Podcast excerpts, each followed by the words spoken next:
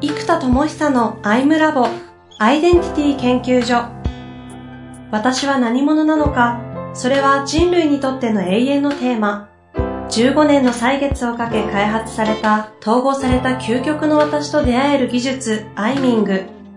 不確実性の時代を生きる次世代リーダーのためにアイデンティティの本質について語り尽くします Labo for Love こんにちは、遠藤和樹です。生田智久のアイムラボアイデンティティ研究所。生田さんよろしくお願いいたします。はい、よろしくお願いします。さあ、えー、第2回目ということになりますけれども、まあ改めてコンセプトがアイデンティティ。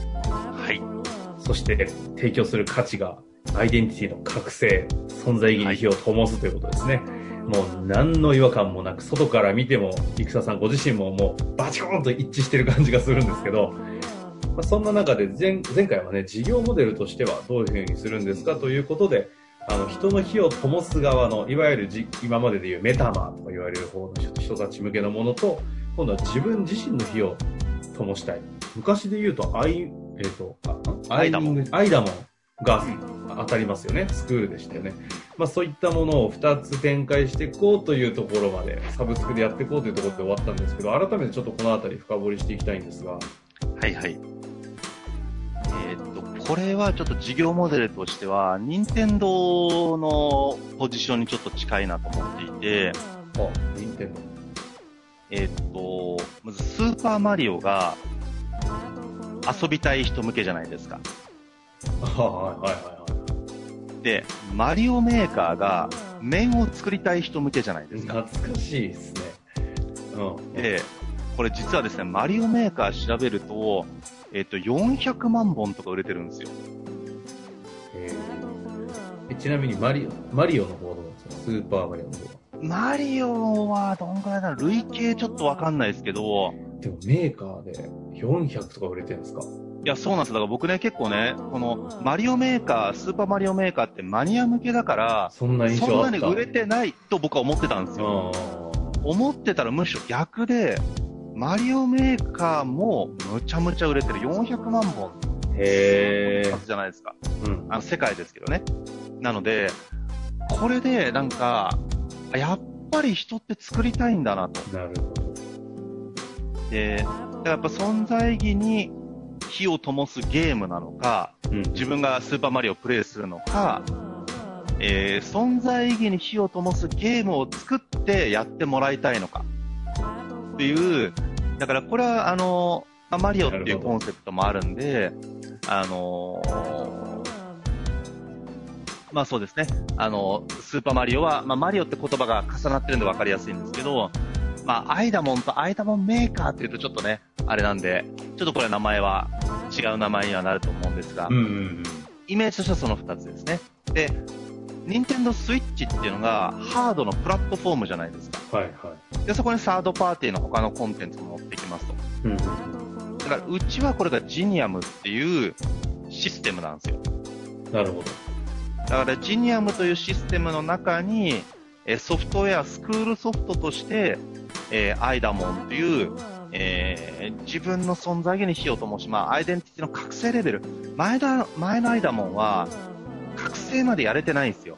もう時間も全然足りなかったですし、12日、半年12日はもう全然無理ですね。うんうん覚醒までやっぱいかない。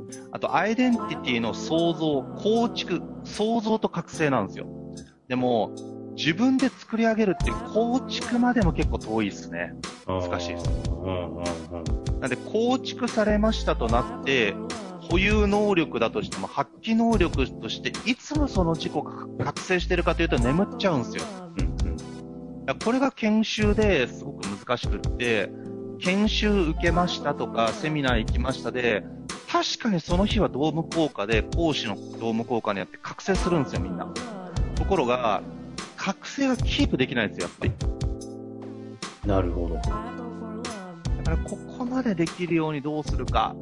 うん、これ難しいんですけど、実はまだまだ難しいんですけども、シンプルに言うともう毎日やるしかないので、うんうん毎日できる仕組みにちょっと発展させようというふうに今は思ってますね。これ少し話をずらしてしまうんですけど、はいはい今、生田さん、かなりこう、世の中でか日本トップを取ったみたいな経験をしてる人たちの開発プログラムを今ちょうど作ってるところじゃないですか。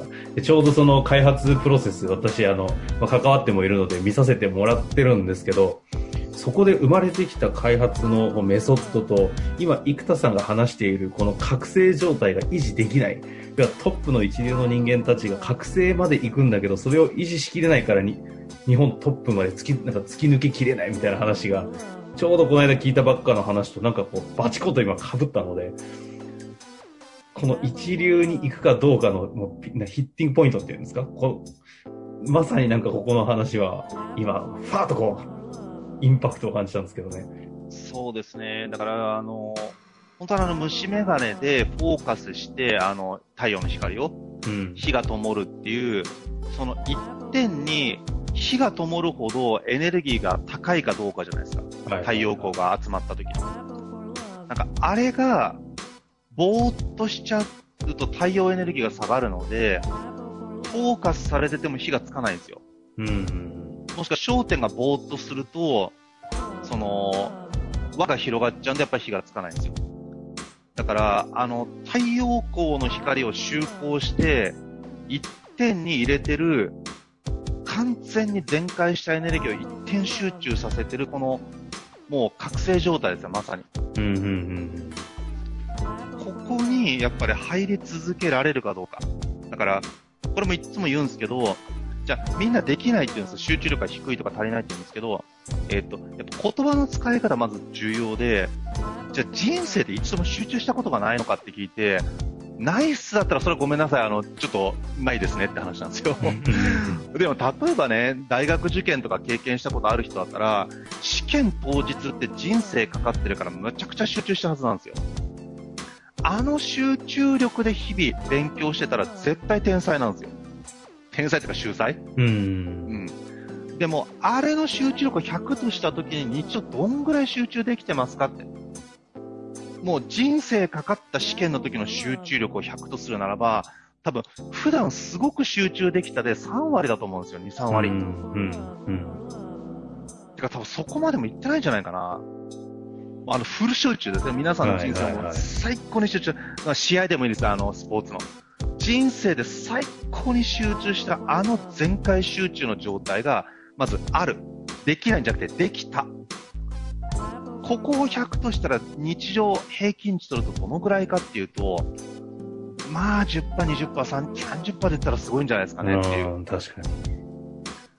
だからほとんどの人は保有能力よりも発揮能力、もっと言うとこのフロー状態とかゾーン状態、覚醒状態を使えてるかどうかにむちゃくちゃ大きな違いがあるんですよ。うんうん。覚醒状態でトレーニングをすると能力が飛躍的に伸びるわけです。でも、ぼーっと練習したり、ぼーっと勉強すると、えー、時間かけても大して学べないんですよ。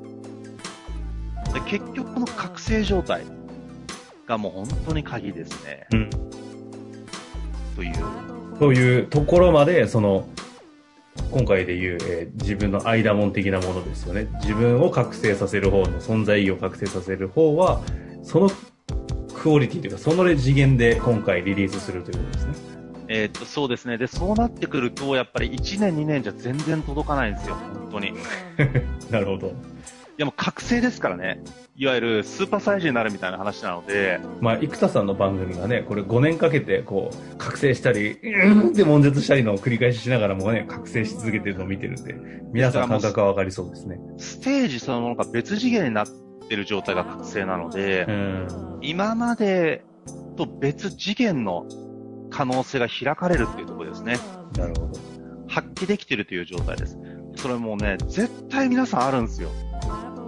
で、その一点にうまく一致ですよね。ちゃんとセンサーがバチコーンと一致できるかなんですよね。だからもう結局の自己一致はアイデンティティなので、あのーもう本当に結局アイデンティティって言葉が最近ハマっててですね、何でもかんでも結局アイデンティティだっていう、うん。コンセプトですからね、ここは。うん、そう。究極の。だからその結局アイデンティティなのであらゆる問題の中心は、だから、じゃあアイデンティティがどうだったらいいの？って、アイデンティティが確立しますとか、アイデンティティが構築できます、統合できますまでは、こう、自己を創造するという構築までじゃないですか。だからこれが保有されてても発揮されてないと意味がないから、うん。結局、結局アイデンティティだし、アイデンティティがどうなってたらいいの？って言うと、アイデンティティが覚醒してる状態だったらいいと。いうのが、あの、ファブリーズでいう、空気が臭いのは布が臭いからだっていうのが、その、なんか、結局、ゴールデンサークルでホワイハウワットってあるじゃないですか。はい。あれちょうどね、ホワイの前にフーっていうのを僕が入れられるように開けてくれてるんですよ。素晴らしいことに。さすが。素晴らしいことに。さすが。サビタイジングで4なので、あれが4つだったら入れられないんですよ。ちょうど3つだから、ホワイハウワットだってみんなビジネスマン知ってるんですよ。うん、確かに。ホワイはフーで決まるって僕に決め台詞を言わせてくれるために残してくれてるんですよ、真ん中が。今日今日、の回はもうこれで頂点来ちゃいましたね。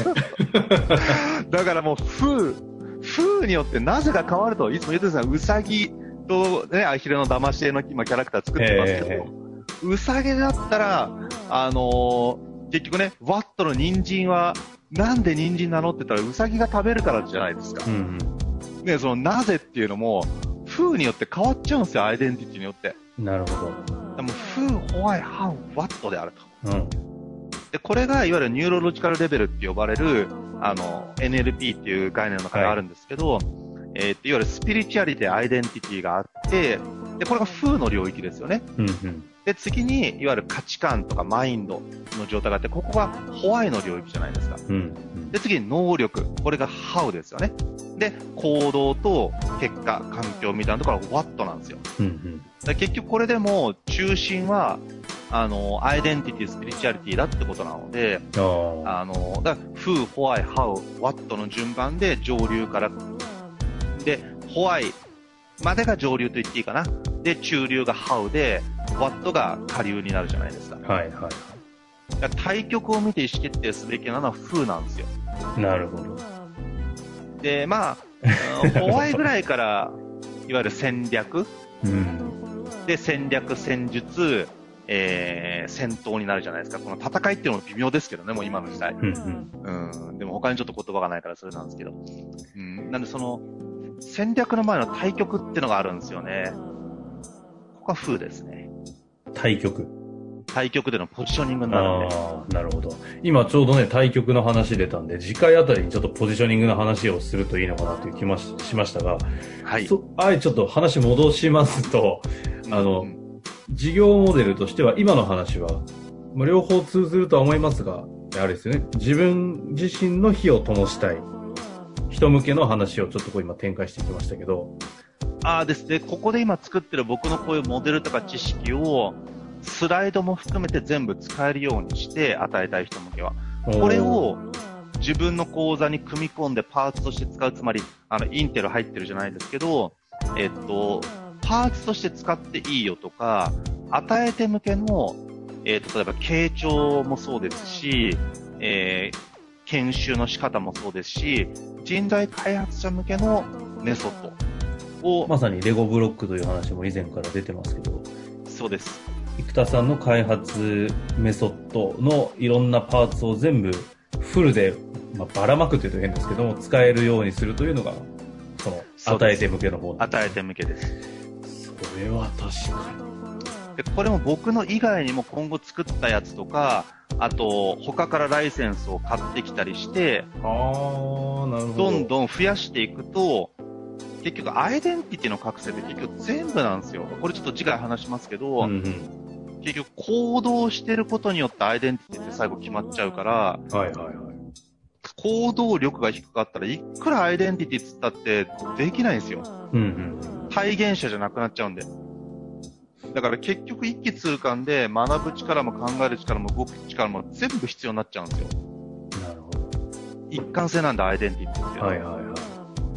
なので、結局全部必要なので、もうここからあらゆるコンテンツをここに入れたとしても、学び手の存在意義に必要な学びがしっかりとできるようにしていき、で、これ学べるし、与えても、いろんなスクールのライセンス取りに行ったり、なんとか講座でだって100万とか200万とかするんですよね。うーん、じゃなくってもここで、まあ、少なくとも僕のやつはもうこれで全部使えるようにしちゃうんで、うんうんえっ、と、他の人たちにも、えっ、と、OK してくれるものに関しては持ってくる。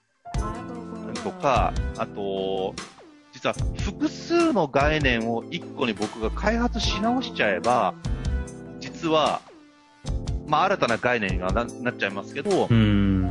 発明コンテンツにはなっちゃうわけですよね。はいはいはい。ただなんだろう、デザインシンキングぐらいまで名前が広がってるものとか、うんそういうのはもうなんか、ね、そこの専属ファシリテーターの育成モデルとかも僕は例えばサポートして作っちゃってもいいし、それ自体を、えー教えるられるよっていう資格にしちゃってもいいですし、っていう、その、部分もこちらが作ってプラットフォーム上に投げてあげれば、はあ人材開発者はこういうコンテンツ、だから売れた本の著者と僕は交渉していけばいいんですよ、世界中の。ライセンス契約握っていけばいいですね。そうです。で、これをまたみんなが使えるように分かち合って、で、コンテンツホルダーにはちゃんと、うん著作権フィーが入るような仕組みにしてやっていくっていう考えですね。はあ、なるほど。だいぶシンプルになってきましたね。でちなみにその、受け、与え手側の方に行きたいライセンスとしてそのコンテンツを借り借り入れるというか使わせてもらう人たちは、そのコンテンツを学習するような勉強としての学びの場所みたいなのもあるんですか？そうです、そうです。スクールも。あ、スクールもあるんですね。なんでまず、アイダモンで自分用にちゃんと自分ができないといけないので、あと、うん僕の講義やってるものが皆さんが真似すればいいわけだから、うん。アイダモンで学ぶ向けを一回ちゃんと受けてもらって、だ理論の解説はこれで終わりじゃないですか。じゃあ、どのようにまず皆さんが真似をできるかでいうと、えっと、一番簡単なのはもう動画を、僕の動画を再生してどう思いましたかってやるだけでいいんですよ、ぶっちゃけ。なるほど。でこれがまず一番簡単なやり方。で、次に、えっ、と、動画をはやめて、講義は僕、その人がやるんですけど、スライドは僕が作ったやつを使う。っていうのが2番目。で、3番目は、主張りの、まさに、はからりに入っていく場所ですけど、自分のコンテンツをメソッドにして、そこに必要であれば僕のコンテンツを差し込んで、えーっと、主がその人のコンテンツになって、僕のコンテンツがパーツになって服になるという状態にすると、なんとかメソッドってその人のやつが立つじゃないですか。ど。うん。で、立ったらまたそれよいいものだったらここにライセンス、講師ライセンスとかを投げてもらえば、また、えー、あ、それ誰々さん、生田さんのやつちょっと複雑だから、誰々さんがセールスマン向けにまとめたやつ超使えるから、僕それ使いたいですってなった講師の人たちは、そこでまたライセンス契約が発生して、でもプラットフォームにしちゃうんですよ、ライセンス、講師ライセンスも。なるほど。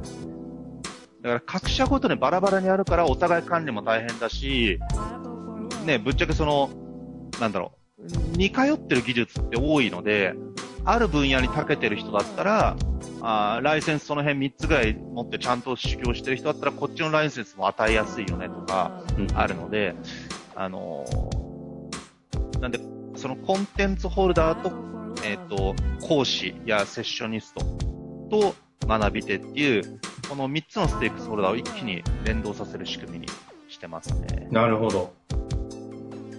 だいぶ見えてきましたね、事業モデルも。で、次回はどういきます？このあたりから、まさに今後、えっと今回会社名はもう確定したんでしたっけ？確定してます。どっちになったんでしたっけあアンダムあアンダムの方で行くんですね。はい。アンダムとしてのポジショニングですかね、気になるところは。そうですね、えっと、ここをちょっと次回じゃあ続いていきましょうか。そうですね。ちょっとそのあたり聞きたいと思います。じゃあはい一旦このあたりで終わりたいと思います。生田さん、はいありがとうございました。はい、ありがとうございます。